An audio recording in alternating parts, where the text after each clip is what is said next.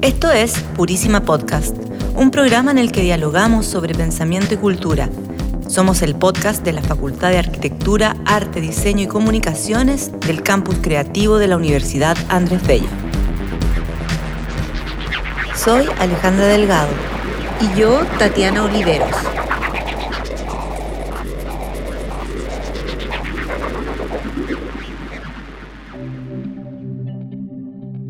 Hola, bienvenidos y bienvenidas a un nuevo episodio de Purísima Podcast. Este es un espacio para reflexionar y conversar de cultura.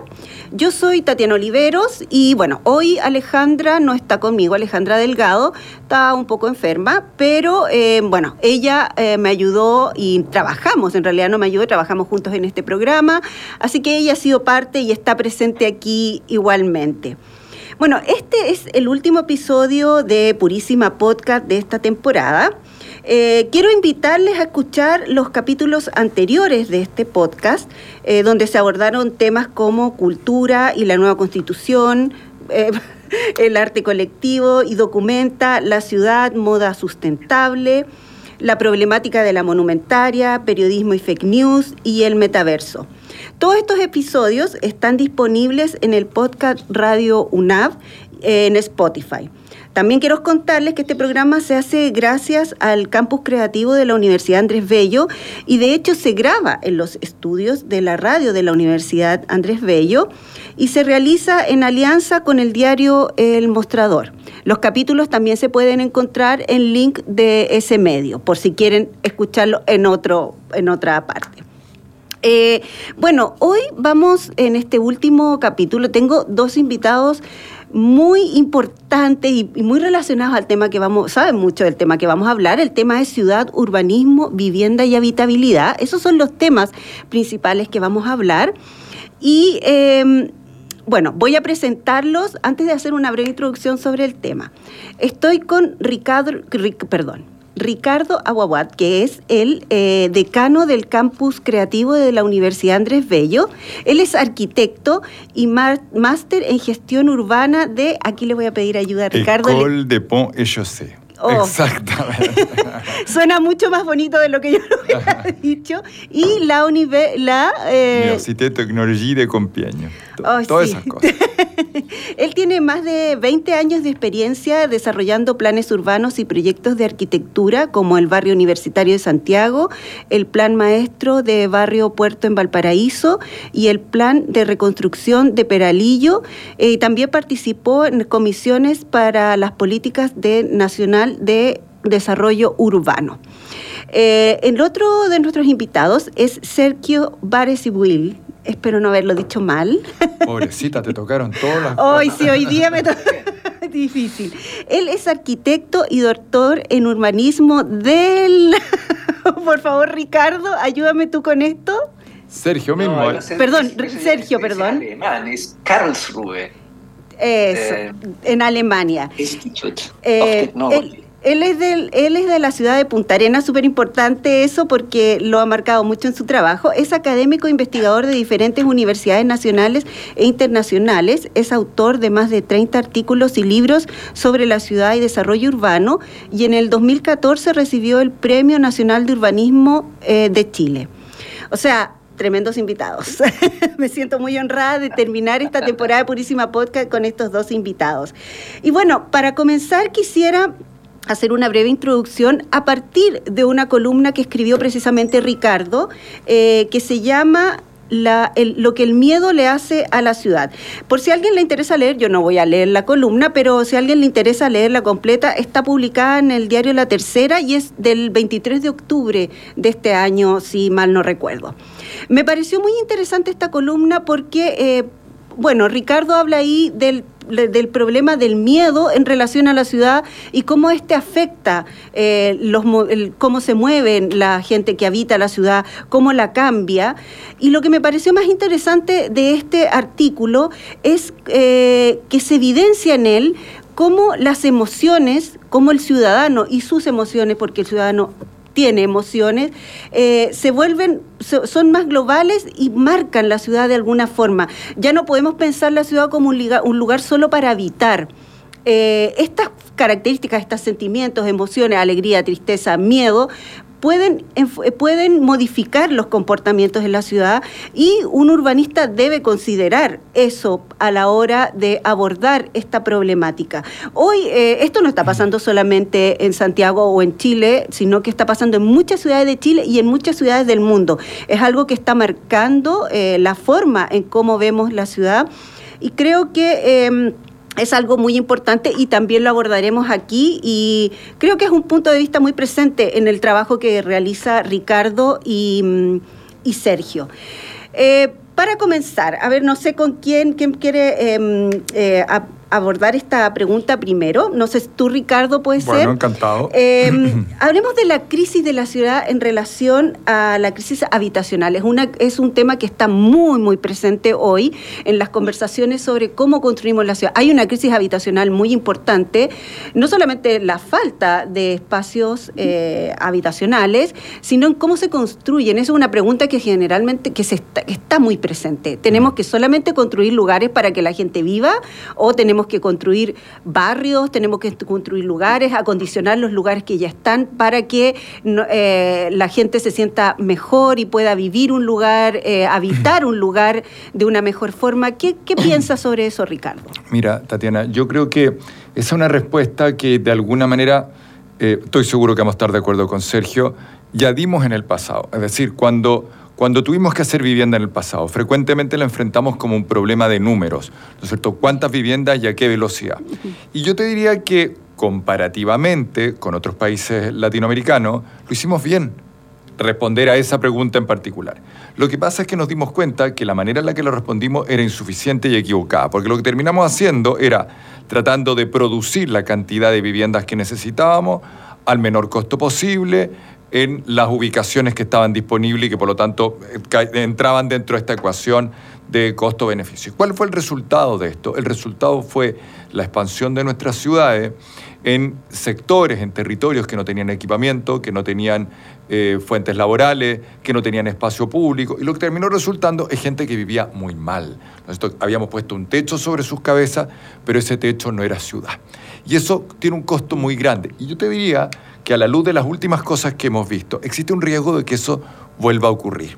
¿Por qué? Porque estamos frente a una crisis de tal magnitud, una crisis tan grave, que hay una presión por producir, hay un compromiso además del gobierno de producir una cierta cantidad en un cierto tiempo, y eso puede movernos, a indicios de que así, de que así sería, puede movernos en esa dirección que creemos que es incorrecta. Solo preocuparnos de un número sin construir una determinada ciudad. Hay un estudio de Fundación Ciudades de hace un par de semanas atrás que muestra qué porcentaje, elevadísimo, sobre el 70% de hecho, de eh, territorios que van a recibir estas viviendas no tienen un plan regulador actualizado y tienen eh, indicadores del índice de bienestar territorial que desarrolló la, la UAI más bien medio o, bajo incluso. Entonces, eso es una cosa muy grave, porque significa que ya antes de partir las viviendas que tenemos que construir, ya estamos en una situación eh, mala para incluso los habitantes que ya existen hoy día ahí. Quiero extenderme una gotita más para tocar un tema que tú acabas de, mencionar. A propósito de esta columna del miedo, y después le cedo la palabra a Sergio, que seguro tiene cosas más interesantes para decir sobre el tema, pero Fíjate que nosotros estamos tan acostumbrados a vivir en ciudades, Tatiana, tan, es tan obvia nuestra vida urbana, estamos tan eh, intrínsecamente vinculados, nuestro modo de vida está tan amarrado a la experiencia urbana, que nos da la sensación de que no podría ser de otra forma. Pero la ciudad es un invento. La ciudad es el resultado, es una respuesta a una determinada necesidad. Y la necesidad es, ¿no es cierto?, vivir juntos porque somos seres gregarios, porque aprendemos el uno del otro, porque intercambiamos, etc. Pero es la respuesta a esa necesidad. Y de hecho, de hecho, basta que un pequeño engranaje, o no tan pequeño, un pequeño engranaje de esta ecuación falle para que la ciudad no sea tan buena idea. Te pongo tres ejemplos que son más o menos obvios. Cuando después del Imperio Romano, ¿no Después del Imperio Romano, que fue un imperio básicamente urbano, con grandes ciudades como Roma, que tenía un millón de habitantes, llegan las invasiones bárbaras.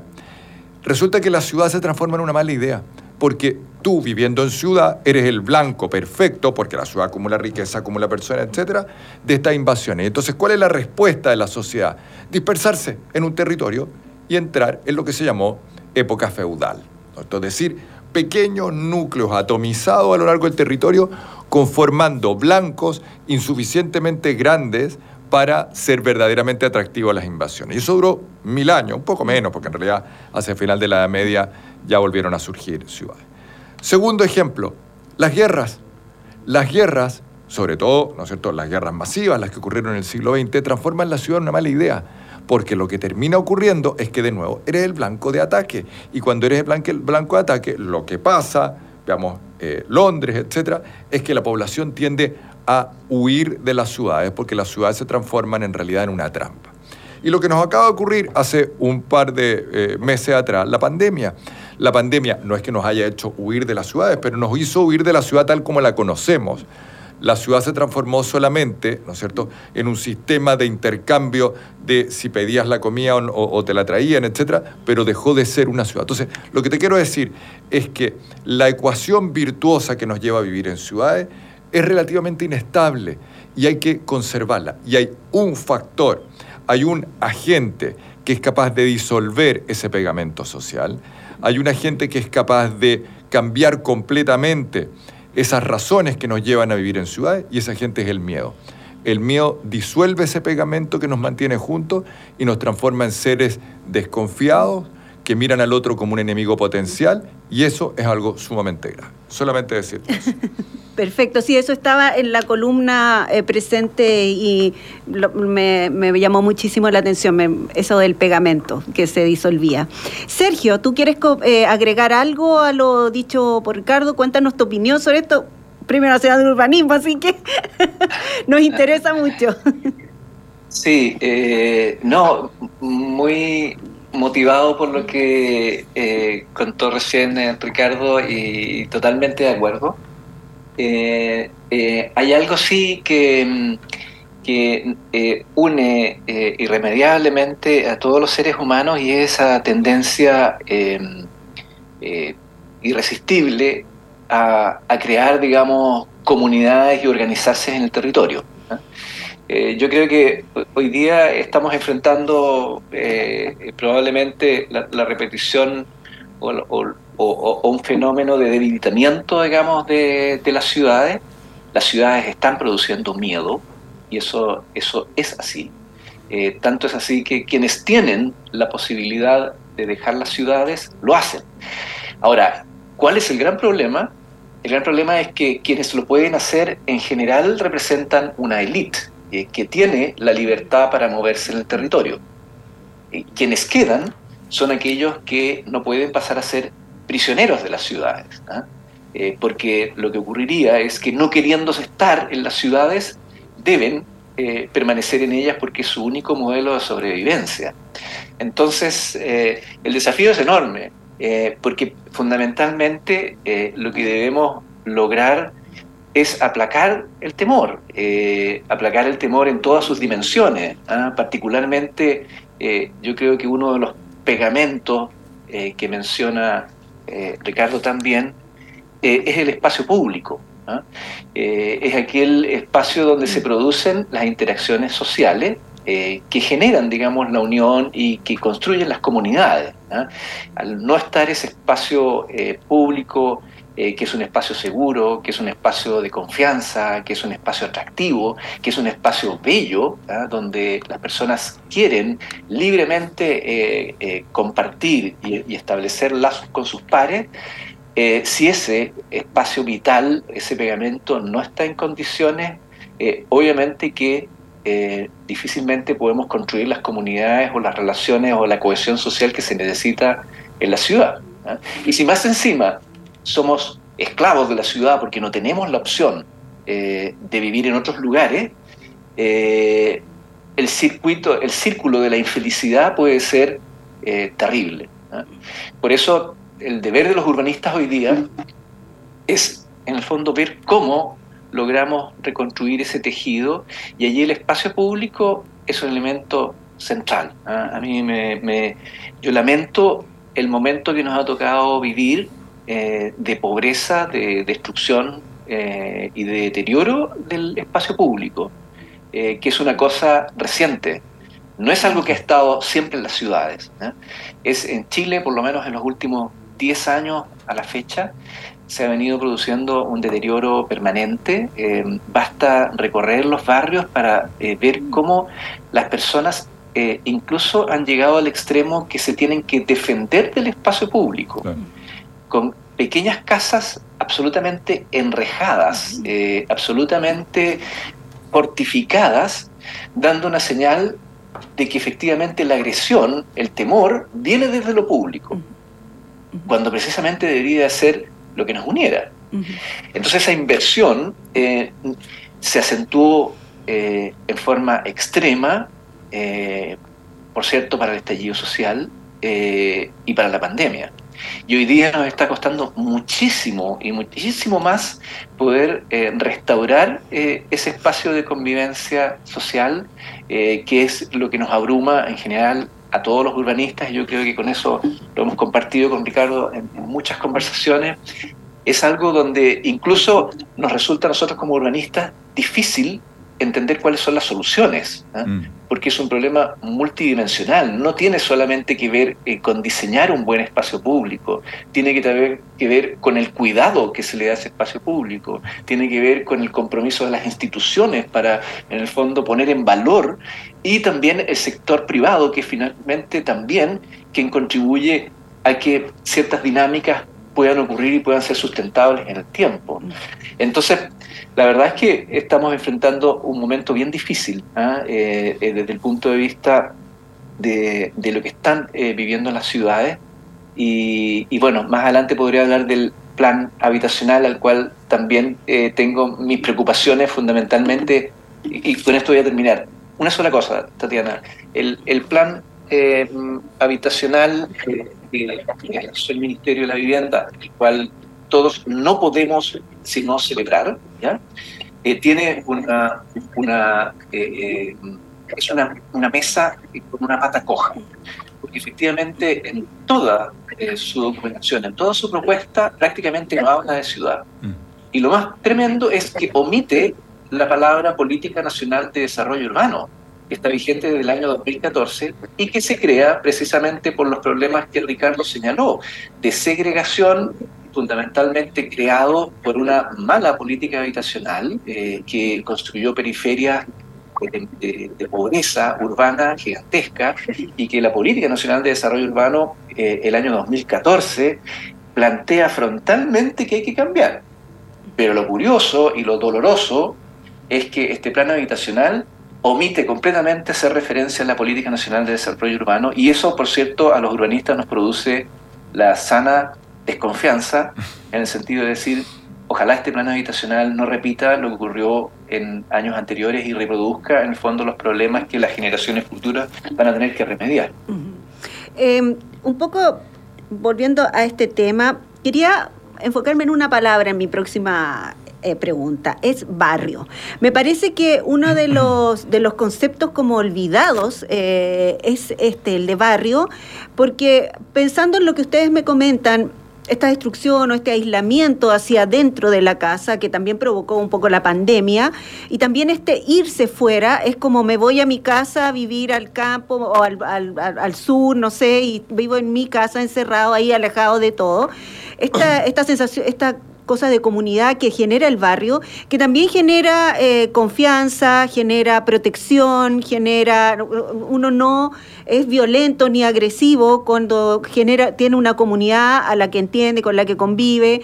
Em, Parece que también en esta política de vivienda de la que tú hablas, también está ausente eso. Y de hecho es raro que eh, se, menciona mucho el tema de los barrios, se habla mucho, pero cuando se intenta construir, eso como que queda fuera.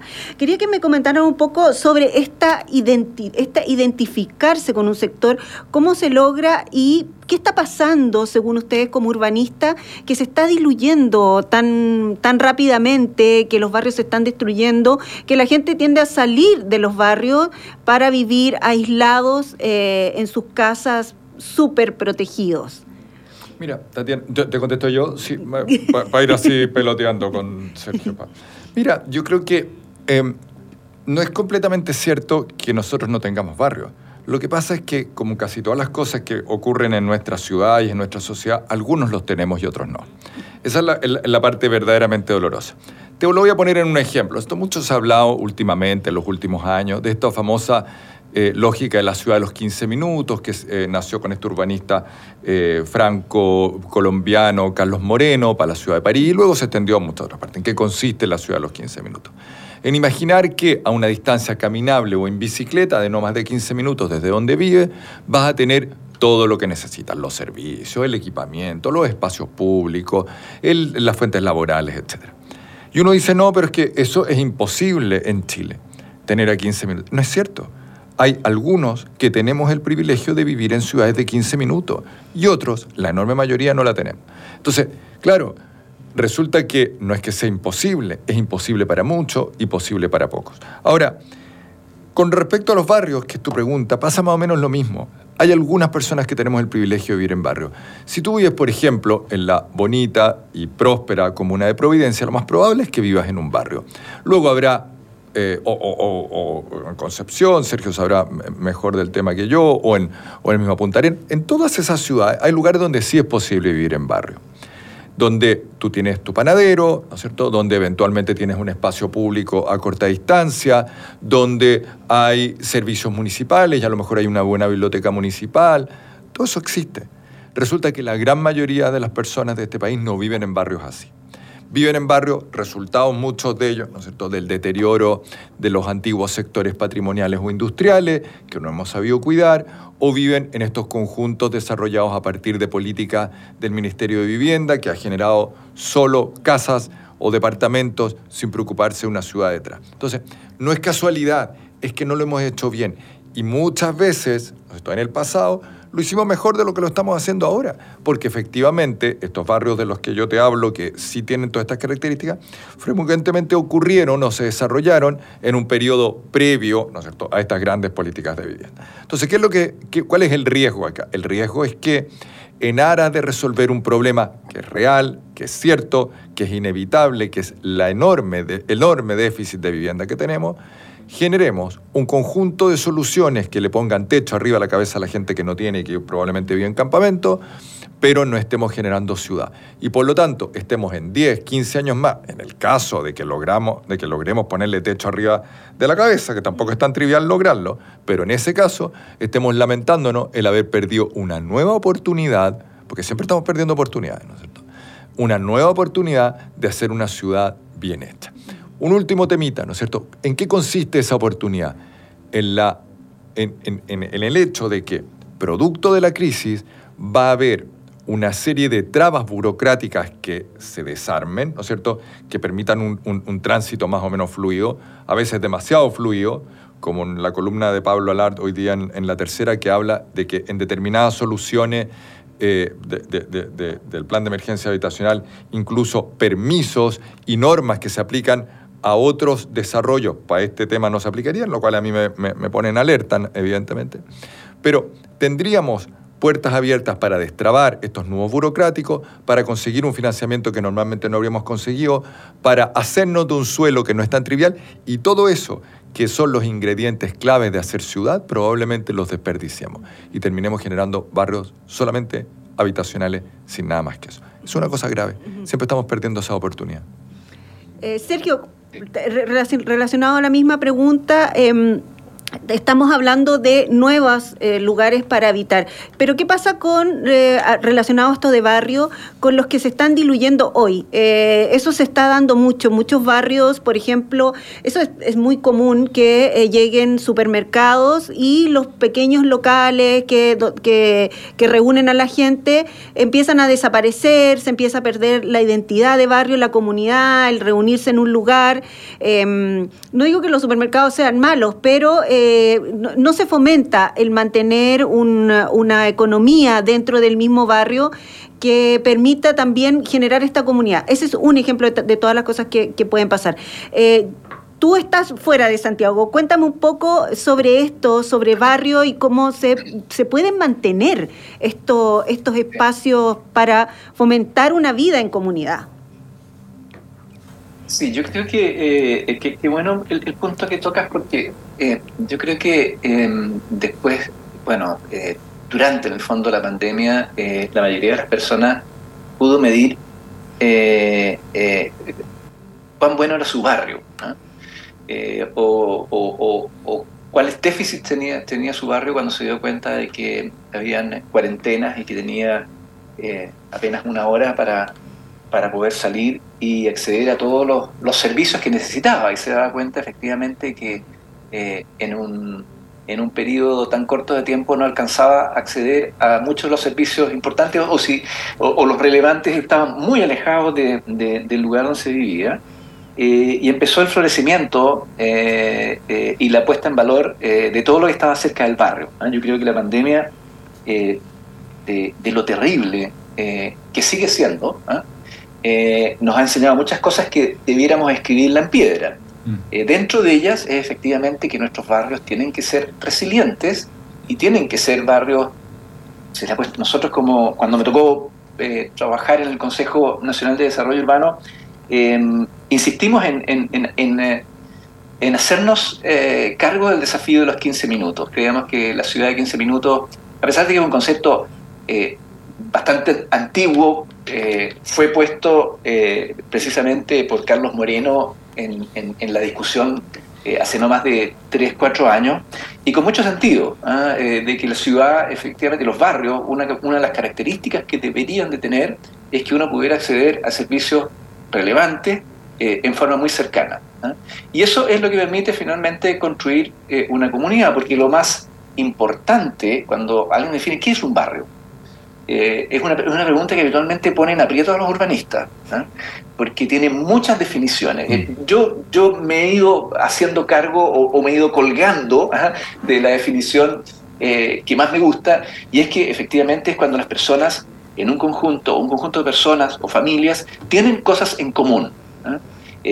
Piensan en común, no necesariamente todo, pero, pero resguardan cosas en común, eh, eh, aprecian un, patrimonio en común y residen en un territorio común. Es decir, la palabra comunidad está asociada al barrio. Y la comunidad se construye con la cercanía. Eh, Jan Gell dice que se construye con las personas, encontrándose, viéndose, topándose. ¿ah? Caminando en la calle juntos, o, yendo al, almacén de la esquina juntos, ¿ah? o ir o, compartir en una plaza del barrio. ¿ah?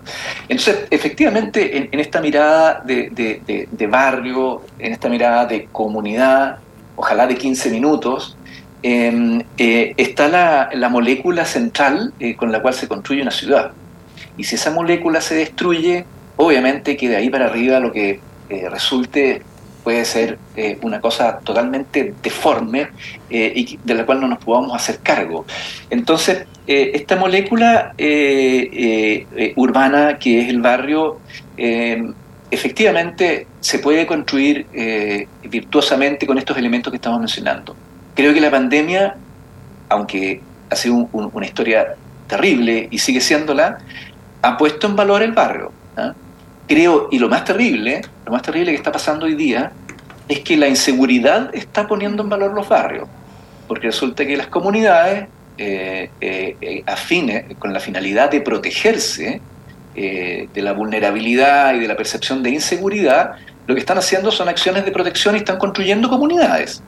No es la mejor forma de construir una comunidad aliarse por aquellas cosas que a uno lo amenazan. Pero también es humano entender que las personas se organicen siempre y construyan comunidades por distintas razones. Y hoy día lo que está ocurriendo es que se están construyendo las comunidades en función del, temor. Eh, eso que no es positivo y que no es, no, es necesariamente eh, lo que uno esperaría como, como, planificador o como ser humano o como habitante de una ciudad, eh, bueno, hay que entenderlo y hay que comprenderlo que ese es el motor hoy día con el cual estamos construyendo, estas, reconstruyendo estas moléculas, digamos, urbanas. Y una cosa para decir, para, para señalar bien, porque mencionaste de Concepción, yo efectivamente soy de Concepción y siempre me, me, interesa llevar a la, a la, discusión nacional una realidad que está totalmente oculta. Cuando nosotros empezamos a hablar de la ciudad de 15 minutos, y como decía Ricardo, muchos empezaron a decir, pero ¿qué es esto? Eso es una, una payasada, eso es mm. imposible. Pero lo que lo que no entienden de eso es que es una mirada muy de Santiago. Sí, Chile está llena de ciudades de 15 minutos, ciudades incluso de 5, de 10 minutos, ¿ya? y que son maravillosas. ¿ya? Entonces lo que hay que hacer cuando uno hace política pública es proteger aquello, aquellos, aquellas ciudades que hoy día o, que se construyeron, o que conservaron, o que protegieron esta cercanía, de que la política pública habitacional ahora no la vaya a destruir. ¿Ah?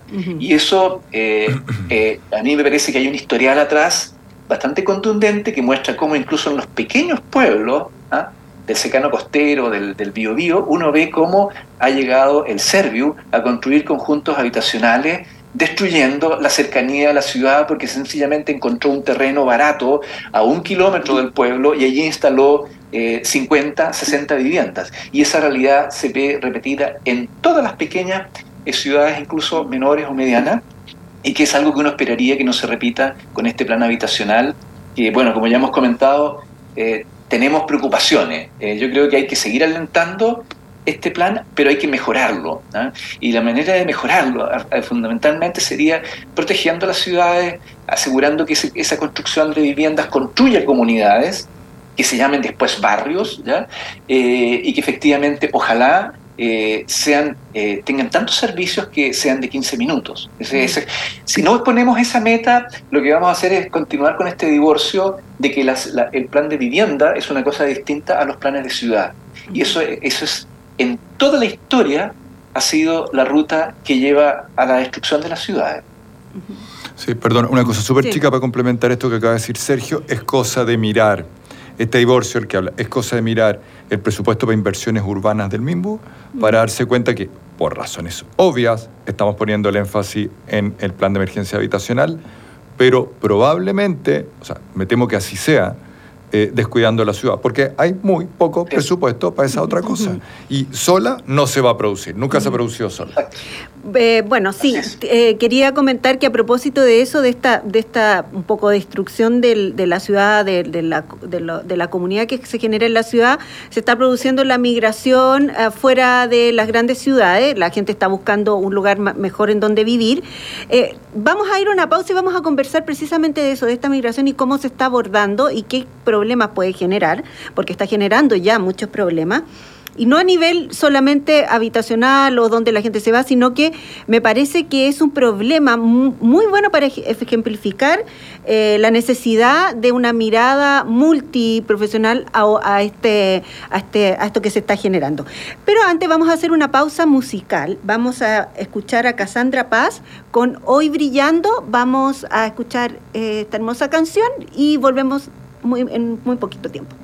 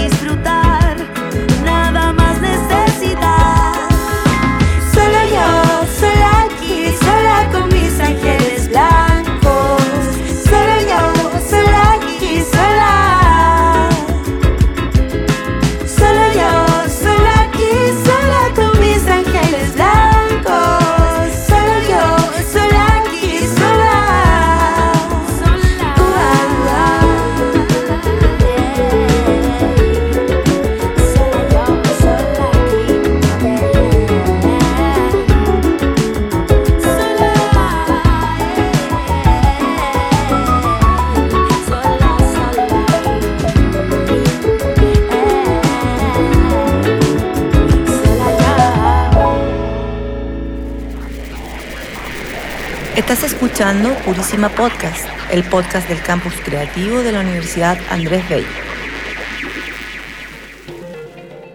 Hola, eh, estamos de vuelta después de escuchar eh, Hoy Brillando de Cassandra. Estoy con Sergio y con Ricardo. No voy a mencionar sus apellidos porque me han traído muchos problemas. Pero, pero bueno, los dije al principio y ahí podrán escuchar, se los recordarán. Bueno, adelanté un poco de lo que, de lo que eh, íbamos a hablar. Este, de hecho, en la pausa estuvimos conversando un poco de eso. El cambio climático, cambio climático que em, se asocia mucho con el- los paisajes que, agrestes que en donde no hay ciudades. em, se, se asocia que, los, que las selvas, que los bosques, que los mares, pero las ciudades se están viendo muy, muy, muy increíblemente afectadas por esto, eh, lo que está provocando eh, muchos cambios. Me da la sensación, como dije anteriormente, que es un problema que esta vez no se va a poder abordar solamente por un profesional que diga aquí hay que hacer esto, esto, otro. Em, para eso quería comentar un- una entrevista que salió hace unos meses atrás al alcalde de Puerto Varas, en donde mencionaba que esta migración casi masiva que hubo de gente de- principalmente de, de ciudades como Santiago hacia terrenos que se parcelan que ya el parcelar terreno es muy nocivo para, para el territorio en donde se está haciendo, eh, provocó un- una gran cantidad de problemas porque no, no, se, no se anticipó esto. Y eh, m- cuando lo escuchaba me daba la sensación que efectivamente se necesitan eh, varias, varios tipos de profesionales que pudieran abordar el tema y entregar soluciones sobre eso. Entonces, con esto quisiera hacer una introducción sobre eh, lo que quería preguntarles a Ricardo y a Sergio ahora sobre em, los límites de la ciudad, cómo se amplía al parecer sin, sin ninguna regulación. Eh, incluso, bueno, lo comentaban antes que incluso los mism- el mismo Estado a veces amplía la ciudad sin, sin tener muchas consideraciones solamente para, para dar esta vivienda. Eh, y en este, en esta, en esta ampliación, en esta, en este irse o en estos cambios que se están generando, cuán importantes es trabajar con otro tipo de profesionales, los urbanistas, por ejemplo, ecólogos. eh, eh, por ejemplo, un problema que se estaba dando también es que la gente que se va a, a estos, ter- a estos terrenos se lleva sus mascotas, las mascotas generan también problemas en la fauna y en la flora de estos lugares. Es un problema multidimensional. Entonces quería preguntarles como urbanistas, cuán importante es trabajar y si tienen, si conocen experiencias en el, en el resto del mundo o en Chile, donde ya se esté trabajando de esta forma para construir una ciudad para el ciudadano que viene en el futuro, que, que va a enfrentar muchos problemas nuevos que nosotros no vivimos.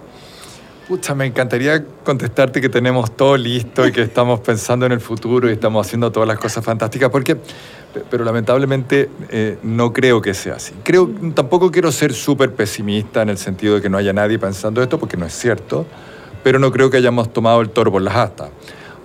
Dicho de otra forma, el cambio climático llegó para quedarse y hay muchos profesionales, muchos, muchos eh, cuerpos gubernamentales en China y en el extranjero preocupados de cumplir las metas sobre el cambio climático, etc. Pero si lo llevamos al terreno nuestro, al terreno del que hemos estado hablando Sergio y yo, la pregunta no es vamos a detener el cambio climático, no, sino que qué estamos haciendo para hacer, para permitir que los ciudadanos de las ciudades vivan en el futuro en 10, 15, 20 años bien.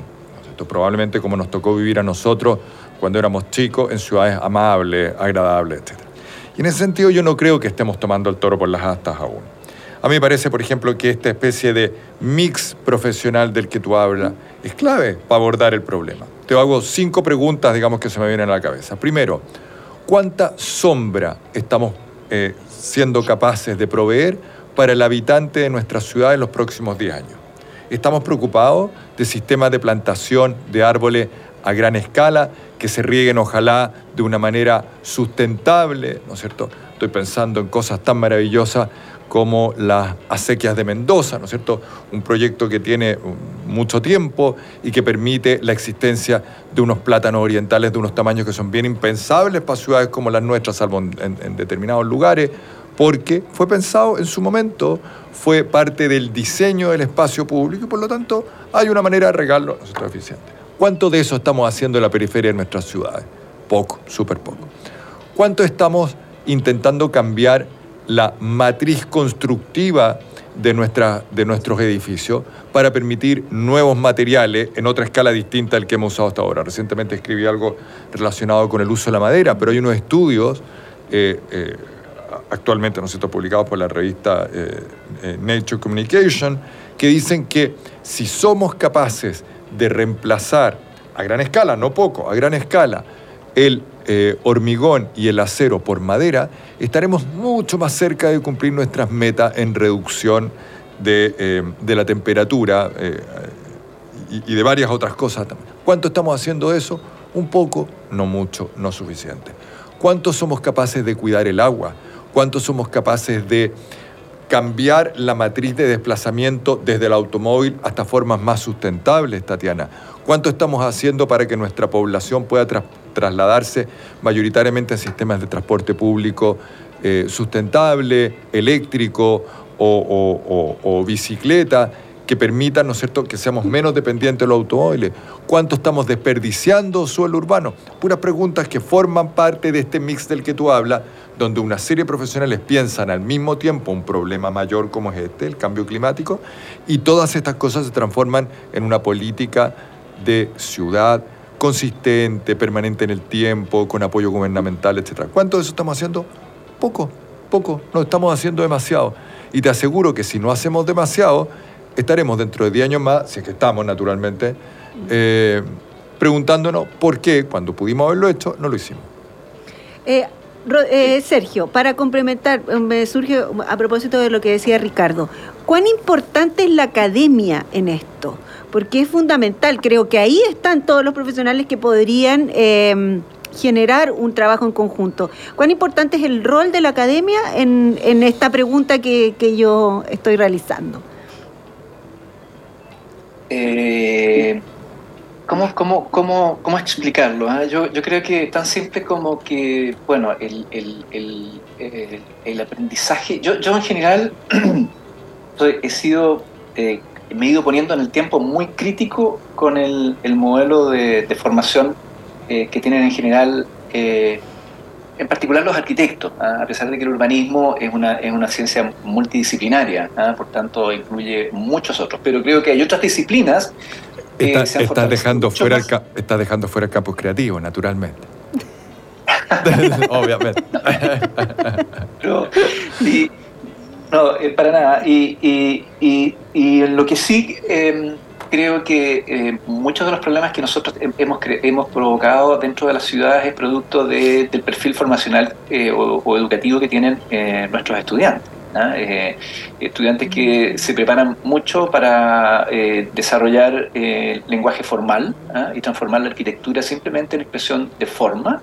Obviamente forma, algunos eran con acto, forma con dinámica, forma con función o como le quieran llamar, pero, pero muy centrado, digamos, en, en, la, formalidad. Y fíjate que la ciudad, si tú exportas la formación del arquitecto formal, ¿ah? Que hace, que construye, que maneja el espacio eh, y, la función, digamos, ¿ah? eh, con, mucha habilidad, pero si la exportas literalmente a la ciudad, produces distorsiones gravísimas, digamos. ¿ah? Porque no se entiende que la ciudad es un complejo multidimensional, donde existen muchas otras componentes que finalmente terminan eh, dándole forma no a la arquitectura, sino que a una comunidad o una sociedad que es completamente distinto. El urbanista más bien es un, es un mediador, ¿ah? eh, pero no es un compositor, no, no, es, un, no es un artista. ¿ah? Eh, a pesar de que muchas veces somos convocados al arte eh, cuando tenemos que trabajar sobre urbanismo, pero, pero quiero ser bien, bien poco pretencioso en esa dimensión y decir que más bien somos mediadores sociales, eh, que logramos entender un problema que generalmente es hiper complejo eh, y tratamos de darle una solución eh, efectivamente no solamente a través de la forma, que es lo que habitualmente hacemos como arquitectos y nos enseñan en la academia, sino que a través de respuestas mucho más, más complejas, que tienen dinámicas de movilidad, eh, de accesibilidad, de sustentabilidad, y que son muchas cosas que a veces no tienen expresión morfológica, para lo cual habitualmente el arquitecto es muy rápido. Entonces, en ese sentido, mi crítica, yo soy académico también, eh, y trato de revertirla eh, de alguna manera, pero creo que estamos, estamos en los últimos 10 años yo diría que ha habido un proceso de sensibilización importante y positivo. ¿ah? Eh, por tanto, si yo soy crítico, también soy optimista, ¿ah? eh, porque creo que eh, todos los, académicos y académicas en Chile en general han, logrado entender que esta, esta, lógica, digamos, de la arquitectura formal, modernista, como solucionadora de todos los problemas, incluso del cambio climático, de la integración social, de los problemas culturales, etcétera, no es necesariamente el camino sino que es efectivamente con, entrando a trabajar otras dimensiones. Y esas dimensiones es lo que tú originalmente señalaste, es multidisciplinaria. El urbanismo siempre lo ha sido, ¿ah, Tatiana. Ah, yo creo que Ricardo también debe tener mucha experiencia. Cuando uno hace un plan, uno convoca a ingenieros en transporte, a gente especialista en geología, en, en eh, ecología, que me costó decirlo, ecología, eh, geografía, eh, en fin, distintas disciplinas eh, que son convocadas para manejar el territorio, que es mucho más complejo, obviamente, que, un proyecto de arquitectura. Ahora, eh, y, también quiero colgarme de lo que decía eh, Ricardo anteriormente, solamente para reafirmarlo, lo que, y tú también lo señalabas, por ejemplo, el problema que tiene Puerto Varas hoy día es, un problema de planificación. O sea, es un problema y es una solución de la, la planificación. Y, por qué digo esto? Porque eh, lo que está ocurriendo, primero es que las personas libremente eh, están decidiendo dejar las ciudades y hay que hacerse cargo de eso. ¿Por qué? No lo están haciendo porque eh, sencillamente están experimentando una, una, nueva experiencia cultural, sino que lo están haciendo porque las ciudades no le están dando lo que ellos esperan.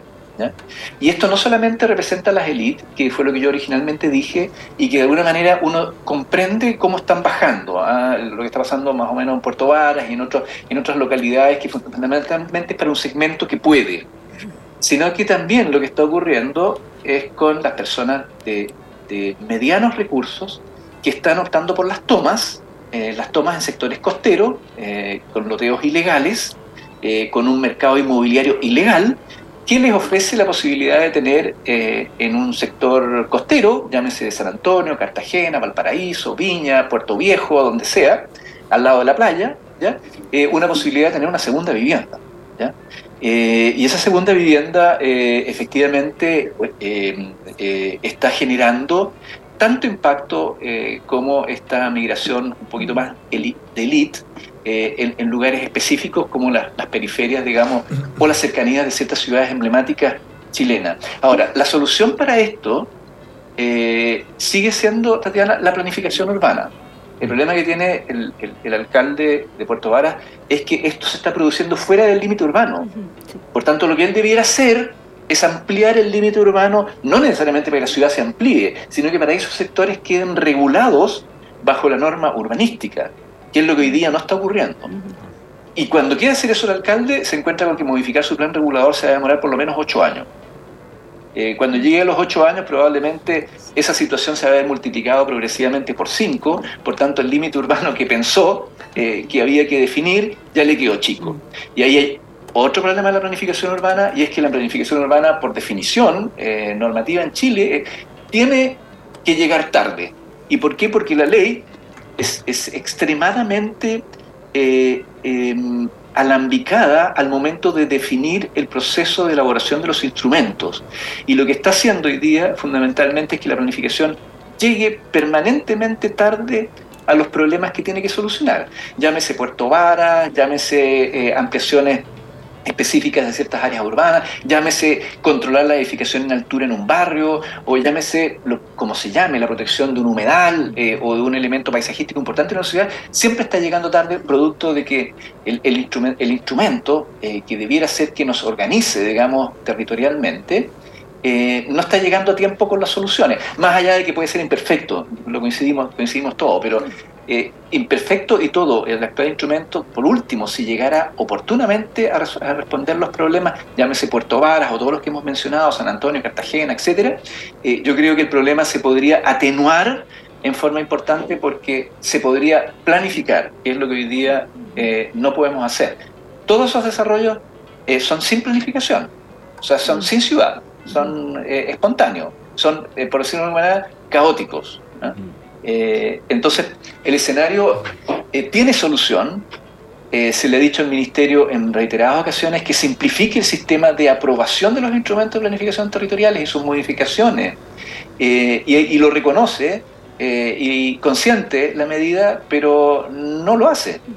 Y probablemente, bueno, en, este, en, estos tiempos las preocupaciones son más de vivienda y no de ciudad, eh, y yo creo que eso, ojalá las autoridades lo enmienden.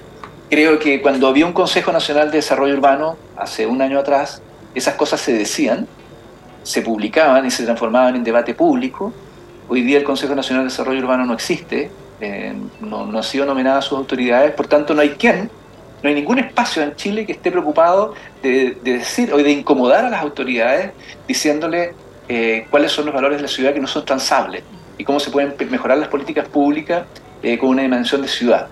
Y, creo que eso es importante también compartirlo a todos quienes nos están oyendo, eh, en la medida que no existe un espacio eh, que cuide la ciudad, obviamente las políticas públicas van a sentirse muy libres y no incomodadas respecto de los desafíos que tienen en sus carteras en forma individual, no solamente vivienda, llámese también transporte, obras públicas y otros actores que intervienen en la ciudad.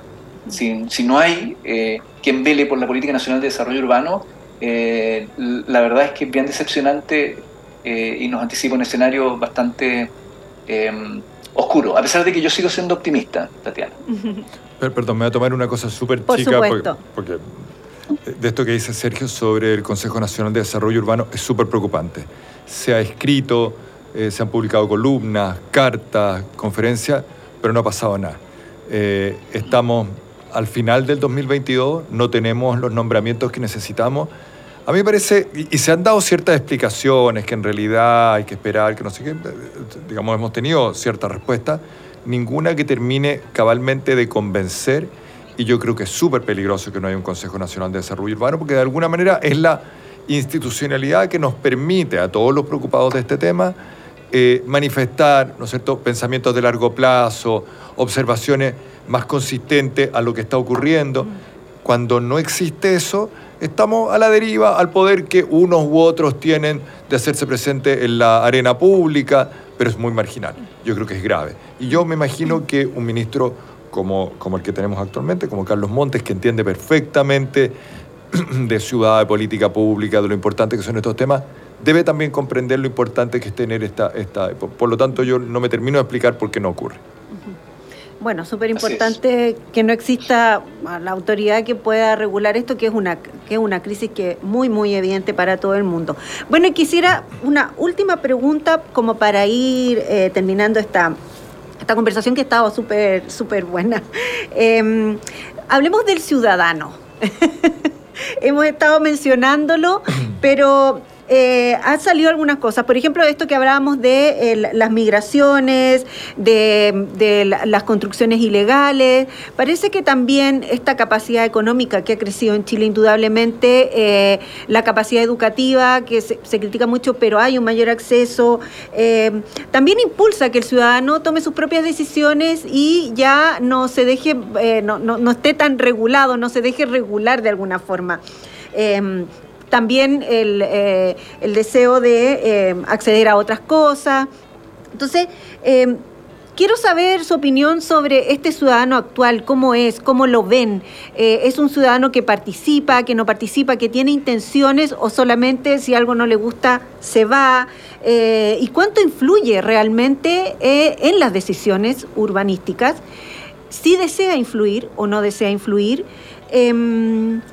¿Y cómo se puede también educar para, para crear un ciudadano que, aspire a una, a una comunidad, a una ciudad eh, que le permita vivir a él y a los demás, o sea, que considere él o ella y a los demás, o sea, que considere una comunidad, que se considere parte de una comunidad. ¿Tú o yo, Sergio?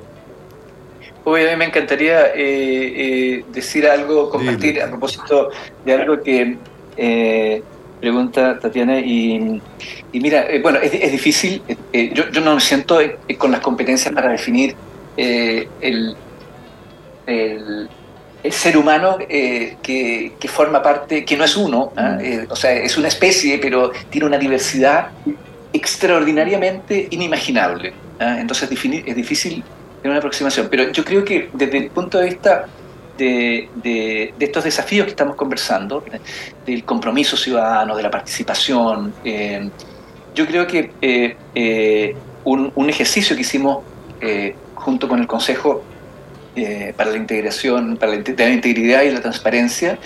Hicimos un piloto en la comuna de San Pedro sobre participación ciudadana, ¿ah? eh, porque queríamos efectivamente probar varias herramientas distintas para ver eh, cuáles eran, podíamos evaluarlas como mejor para recomendarla como política pública.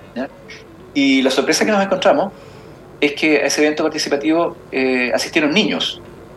Y ocurre que los niños eh, empezaron a tener un comportamiento completamente distinto al de los adultos que lo acompañaban. Y era notorio, y así quedó registrado, digamos, en la bitácora de los eventos, que los niños tenían mucha mayor capacidad de entender que sus decisiones tenían un efecto en los demás.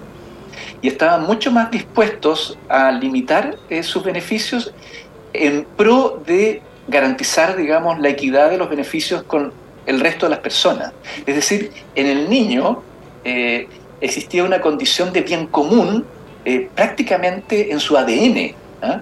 que pareciera ser que después con la adultez se empieza a perder y empiezan obviamente a fraccionarse, parcelarse y a producirse, digamos, esta, estas, esta tendencia, digamos, de preocupación mucha por, por, el problema mío particular y no necesariamente por el, el, el problema común de la sociedad. Pero en los niños eh, eh, nos pareció extraordinariamente interesante y la conclusión, obviamente, de este trabajo que se hizo con urbanismo social, digo, digo de paso porque hicieron un trabajo realmente extraordinario, fue notorio ver que en los niños había una capacidad extraordinaria de poder eh, entender el problema como un conjunto, como comunidad, y donde el, principio del bien común estaba instalado, digamos, en, en, su, en sus afirmaciones en su trabajo colaborativo. Entonces, cosa que pareciera ser que después se puede perder, eh, porque los adultos tienen un comportamiento distinto, digamos. Entonces lo que a mí me, motivó, digamos, de este trabajo es precisamente que aquí hay un trabajo que es interesante y hay que hacer con los niños desde pequeños. ¿ah? No hay que esperar a ser arquitecto, eh, a ser profesional para entender la ciudad. Yo creo que la ciudad se tiene que entender desde la niñez, ¿ah? eh, como, como un, elemento complejo, colectivo, donde efectivamente habitar significa también solidarizar, ¿ah? donde habitar significa cooperar, donde habitar significa efectivamente estar eh, teniendo objetivos colectivos por sobre los, objetivos individuales. Y eso a mí me parece que es interesantísimo como resultado de ese ejercicio y, yo, es muy esperanzador. Eh, yo efectivamente creo que si en la medida de que los niños se involucraran tempranamente en el concepto de, comunidad, eh, de ciudad, y, fuéramos a lo mejor planificadores, en el sentido de la palabra, eh, con un sentido profundo, más infantiles, pero con un sentido profundo de la infancia, yo creo que eh, podríamos recobrar muchos de los valores que se están perdiendo eh, y que la misma ciudad se encarga de conflictuar, digamos, con lo que estamos viviendo día a día. Pero por eso, vuelvo a decir, me parece esperanzador y potente entender que a lo mejor en nuestro ADN está la voluntad de construir ciudades ¿ah? colectivas, ricas, solidarias, eh, pero a lo mejor en nuestras políticas públicas hacemos precisamente lo contrario y finalmente terminamos construyendo un ciudadano más egoísta, un ciudadano más individualista, un ciudadano que se mueve por colectivos activistas eh, más que por el bien común eh, y que es una virtud de cohesión social fundamental para que la ciudad se mantenga. Y yo creo que eso, eso está resguardado en los niños. y, y, eso me anima a pensar que ojalá eh, en nuestro modelo educativo eh, desde se conserve desde, esa dimensión la posibilidad de, educar sobre la ciudad y la importancia que tiene. no dejo de ser idealista porque sé que cada, cada especialista trata de resolver los problemas con la educación.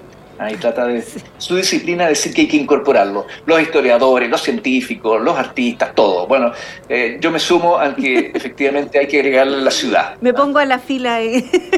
Me pongo en la fila, me pongo en la fila eh, y habrá que tener paciencia, pero, pero sí. Pero los eventos participativos que se organizan deberían por lo menos invitarse a los niños. ¿ya? Eh, cuando uno dice niños no está, no están pensando en la primera infancia, pero adolescentes también, que se involucren en esos procesos participativos. Habitualmente los procesos participativos son mayoritariamente liderados por personas adultas, ¿ah? y no quiero decir adultos mayores que también. No hay gente joven. Eh, y bueno, esa es una advertencia de que lo estamos haciendo mal. Sí, no, mira, yo sí, lo estaba pensando mientras Sergio decía eso, de, eh, claro, primero vamos a tener que hacer que los niños vuelvan a, a clase, por, porque con las últimas noticias sobre ausentismo escolar y abandono, la verdad es que tenemos un problema mayor ahí. Pero sí, yo creo que hay una, una, oportunidad preciosa. Fíjate que yo, solamente para ir cerrando esta conversación, Tatiana, a propósito de esto que dices tú, sí, yo creo que eh, ha habido mucha participación, si se puede llamar así, en estos últimos tres años en nuestras calles y en nuestro espacio público. Muchos grupos sintieron que el espacio de la ciudad era el lugar donde expresar su idea. Eh, estoy hablando de las cosas que eran eh, eh, positivas, interesantes, etcétera, la marcha del millón de personas, etcétera, y también algunas que a mí me parece que claramente eran un exceso y que fueron una equivocación, que lamentablemente fueron incluso aplaudidas por, por grupos más bien ilustrados, la destrucción de nuestro patrimonio, la quema de las iglesias, etcétera. Yo creo que hay que preguntarse a partir de lo que hemos vivido en los últimos tres años, ¿qué es el ciudadano? ¿Cuáles son los espacios para que este ciudadano se manifieste? ¿Qué cosas se pueden y no se pueden hacer en el espacio público? ¿A cuánta gente estoy representando con lo que hago? ¿Cómo respeto al otro que también quiere usar los espacios de ciudad? ¿Cómo defiendo el patrimonio de estas urbes nuestras, ¿no es cierto?, que han sido a mi, a mi juicio, asolada por eh, el vandalismo, por la destrucción, etc. Entonces yo creo que hay una primera pregunta que tiene que ver con cómo un ciudadano se hace presente con sus derechos, con sus deberes en la ciudad. Y luego una segunda pregunta que yo creo que estamos recién empezando a formular, ¿no? que tiene que ver con qué es lo que es dable hacer en el espacio de la ciudad, eh, en el entendido que yo me manifiesto, pero tengo que dejar espacio para que otros también tengan presencia y usen esos espacios. Yo creo que en esta segunda pregunta todavía nos falta muchísimo. Bueno, eh, estamos terminando esta conversación, pero eh, quería comentar algo antes de terminar, porque lo, lo vi eh, cuando estaba leyendo sobre Sergio y me pareció hermoso el libro Paisajes ancestrales del fin del mundo, un libro que editó Sergio que no tiene nada que ver con lo que estamos conversando. Tiene, tiene, por supuesto. Pero eh, realmente yo vi, ah, bueno, vi el, el, la página, quería que nos comentaras brevemente sobre ese libro, eh, Sergio, porque bueno, a mí uno de los temas que más me interesa, que mucho me interesa son los libros, y este lo leí, bueno, el tema de los Selman también es un tema que eh, me interesa mucho, eh, lo encuentro muy interesante también cómo lo aborda Sergio en, en, lo que leí en, el, en la página. Cuéntanos un poco sobre ese libro porque me pareció bellísimo. Disculpa, Ricardo, por ahora. No, no, está fantástico. Perdona, perdona, Ricardo. Ah, está fantástico, a... fantástico. Es que el, el, este tema me toca el, lo más profundo de mi corazón. Por supuesto. Porque, eh, claro, lo que pasa es que, eh, eh, mira, yo nunca, no, no, tenía intenciones de escribir un libro, pero, pero yo, yo tengo el, la debilidad, soy dibujante, digamos, dibujo, hago croquis y, y, y lo he hecho toda mi vida tal vez por la formación que tuve en la Católica del Paraíso, ¿eh? que, que, donde el, el croquis era, era, era, un elemento formacional fundamental, digamos, en, la, en, en, en el aprendizaje de, de, de, las habilidades de arquitectura. Entonces yo viajo siempre, porque soy de Magallanes, entonces empecé a viajar y a hacer eh, rutas especiales en Tierra del Fuego. Y, y, cada vez fui eh, visitando con, con mayor entusiasmo lugares menos conocidos, eh, lugares cada vez más difíciles igual. ¿eh? Eh, no es que sea un montañista, ¿eh? porque algunos se imaginan que yo soy un montañista y que ando... No, no, no, no, no, yo soy una persona común y corriente, pero que me aventuro a, a, visitar rutas largas eh, con un nivel de seguridad bajo, o sea, alto, eh, pero con mucho dibujo. Y bueno, yo esto de repente me di cuenta por, una, por una, una, casualidad de que los lugares que yo estaba dibujando no tenían nombre. ¿ya? Eh, y, eso me llamó mucho la atención porque revisé toda la cartografía eh, de lugares maravillosos. Estamos hablando de Cordillera Darwin, que es, es, un, es un, lugar excepcional de un paisaje em, indescriptible que está eh, en el extremo sur de Tierra del Fuego, totalmente deshabitado, totalmente inaccesible. ¿ah? entonces yo me encontré con parajes y paisajes eh, eh, eh, extraordinarios que no tenían nombre. Entonces se me ocurrió, obviamente, empezar a investigar sobre los nombres, no, no habían esos nombres, hasta que obviamente hice el match con que estos lugares han sido habitados por más de 10.000 años por, por, el pueblo Selknam, eh, que algunos le llaman Ona, ¿ah? pero la, definición eh, específica concreta es Selknam.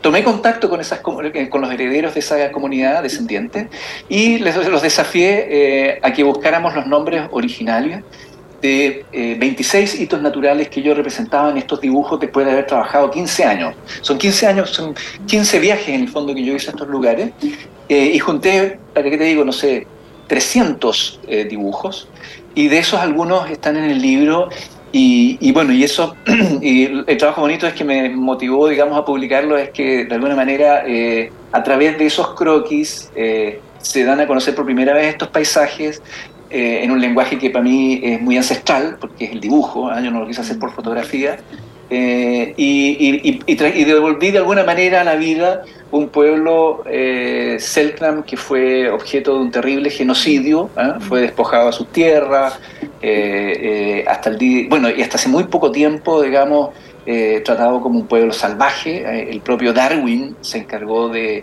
despiadadamente de maltratarlo, lo que incluso se dice que es la razón por la cual después el genocidio se justifica, porque se consideraban personas entre comillas, eh, eh, no solamente incivilizadas, sino que eh, muy al margen de la evolución del ser humano. ¿ah? Entonces, me pareció que con eso se podía hacer un poco de justicia. Mm, la experiencia con el pueblo Selknam para mí ha sido maravillosa, encontrar unas comunidades súper empoderadas, sensibles, misteriosas, místicas. creo que aparte de ese misticismo está regalado en, estos 28 topónimos eh, eh, Selknam, que hoy día están en, trámite para ser eh, incorporados a la cartografía oficial chilena. Entonces, esa es un poco la historia de, algo que, uno podría decir, ¿y qué hace este urbanista haciendo esto? Bueno, yo, yo no tengo explicación para eso, Tatiana, ah, y, de repente eh, me lo he preguntado varias veces, pero yo creo que fue, me encontré con algo eh, sentí que tenía que hacer eh, eh, en ese minuto algo, bueno, y, surgió este libro que te agradezco que lo hayas mencionado y, que a quienes les interese lo pueden visitar y pueden a través del croquis reconocer ahí un paisaje que es un capital maravilloso que tiene el planeta, porque esos paisajes son jerarquía eh, del planeta, no, no, no, no, ya no da para monumento nacional ni parque nacional, que es el estatus que tiene. Eh, yo creo que van mucho más allá porque además guardan una historia eh, de la humanidad que es extraordinaria. Un pueblo que vivió 10.000 años en unos lugares más agrestes del planeta, nos da una lección de sobrevivencia y de sustentabilidad que yo no termino de aprender todos los días. Exactamente, em, es impresionante ver que ahí hay un ejemplo de cómo vivir en, la naturaleza, cómo hacerse cargo y ser parte. esa es una característica de, ese pueblo. Bueno, una conversación súper, súper interesante para terminar esta temporada de Purísima Podcast. Les agradezco a los dos, Sergio y Ricardo, el, tiempo que se dieron de conversar con nosotros sobre su conocimiento, que en realidad es bastante mucho y muy útil. Eh, para terminar, Vamos nuevamente con Cassandra Paz eh, y su canción Cocinar. Muchas gracias, yo, Sergio. Yo, agradecerle solamente a Sergio por, por la invitación, pues yo soy de la casa. Agradecerte a, ti, Ricardo, por, por, por, tus excelentes reflexiones, comentarios, que siempre son muy iluminadores, y a ti, Tatiana, por moderar esta eh, entretenida conversación. ¿ah? Buenísimo. Eh, así que estoy muy agradecido y, y, le deseo mucho éxito en el, lo que pueda seguir del programa o la repetición de una nueva edición del programa. Muchas gracias a los dos. Eh, bueno, y vamos con Cassandra Paz y cocinar. Que estén muy bien.